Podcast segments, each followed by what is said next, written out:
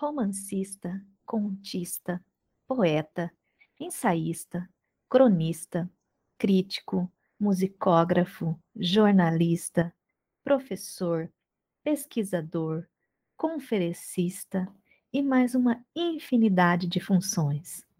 Sim, eu estou falando de uma das maiores personalidades do Brasil, Mário de Andrade. Mário de Andrade pode ser visto como um grande propagador e agitador de ideias. Foi, em última instância, um indivíduo preocupado com o desenvolvimento cultural do país. Eu sou a professora Érica Fernandes Alves, do curso de Letras da UEM. Sejam todos muito bem-vindos a mais um podcast do Mastigando Letras, projeto de extensão cujo objetivo é fazer com que os conhecimentos que circulam nas salas de aula atinjam outros espaços e outros públicos.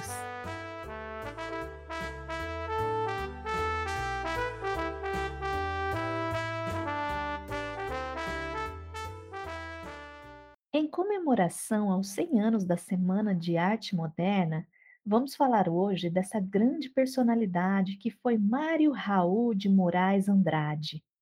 Ele nasceu em São Paulo em 9 de outubro de 1893 e faleceu na mesma cidade em 25 de fevereiro em 1945. De família humilde, Mário tinha mais dois irmãos e desde muito cedo mostrou grande inclinação às artes, principalmente à literatura. Ele estudou no ginásio Nossa Senhora do Carmo, cursou o Conservatório Dramático e Musical e em 1917 publicou seu primeiro livro, chamado Há uma gota de sangue em cada poema. Mas cinco anos depois, em 1922, publica Pauliceia Desvairada, que foi um marco dos mais importantes na história da poesia brasileira, por sua autenticidade e como o ponto de partida de novas correntes estéticas.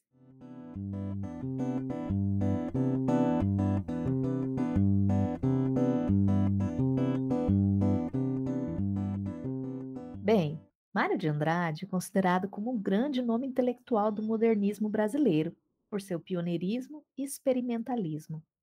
A poesia inicial de Mário de Andrade recupera elementos das vanguardas europeias, a exemplo da escrita automática, que é uma característica do movimento surrealista.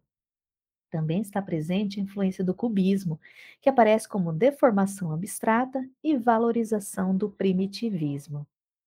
Como grande estudioso do folclore, da etnografia e da cultura brasileira, escreveu em 1928 o aclamado Macunaíma, o Herói Sem Nenhum Caráter. Essa obra é de difícil classificação no sistema dos gêneros literários, porque sua estrutura combina diversos elementos de muitos gêneros e é considerada um grande marco do experimentalismo linguístico e literário. Além dessas obras, Mário de Andrade também escreveu vários outros livros que merecem destaque aqui no nosso podcast, como, por exemplo, Amar, verbo intransitivo, os volumes de contos Primeiro Andar, Belas Artes e Contos Novos, dentre tantos outros.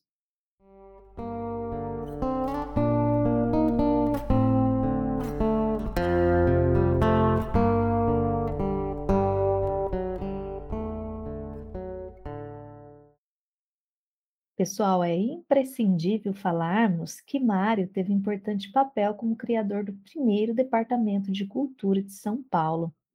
Esse que organizou, por exemplo, a Discoteca Pública Municipal, criou o curso de Etnografia e Folclore, também promoveu o primeiro Congresso de Língua Nacional Cantada e mais uma infinidade de outras realizações importantíssimas para o desenvolvimento da cultura de São Paulo e, é claro, brasileira.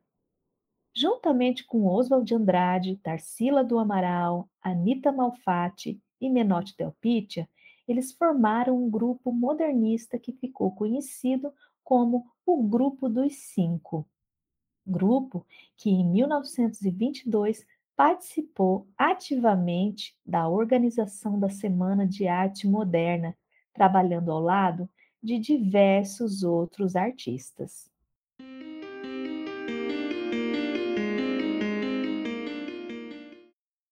Final do ano de 1922, pessoal, Mário de Andrade publicou uma de suas obras mais consagradas, Pauliceia Desvairada, que se trata da coleção de poemas mais polêmica e influente de sua autoria. A poesia brasileira, que na época era bastante formal e influenciada pelo parnasianismo, foi surpreendida pela poesia não metrificada de Mário, introduzindo assim ideias modernistas europeias revolucionárias no cenário nacional. Pauliceia, para quem não sabe, é o apelido de São Paulo, cidade natal de Mário de Andrade. A coleção se passa na Terra da Garoa e a reflete de várias formas, tanto artística quanto historicamente.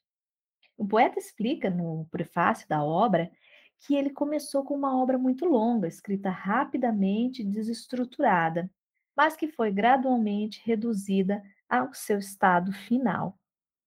Mário de Andrade foi quem rompeu com maior tenacidade a relação entre o modernismo e as escolas anteriores.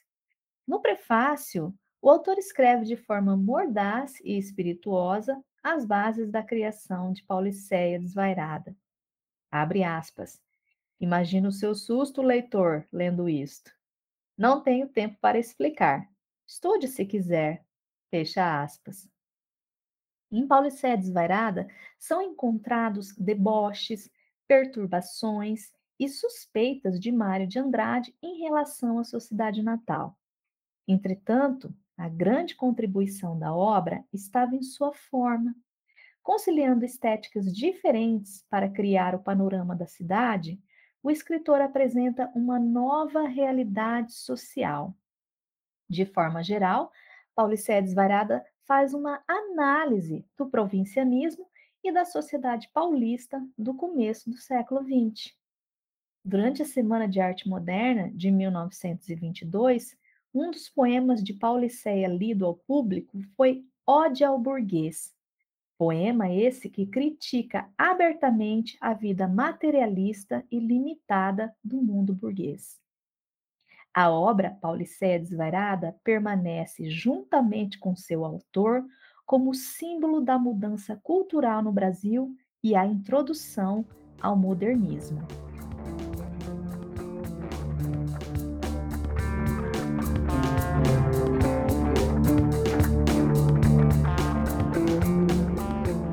Sou a professora Érica Fernandes Alves e esse foi o podcast do Mastigando Letras de hoje. Acesse nossos canais e siga-nos nas redes sociais. Até mais!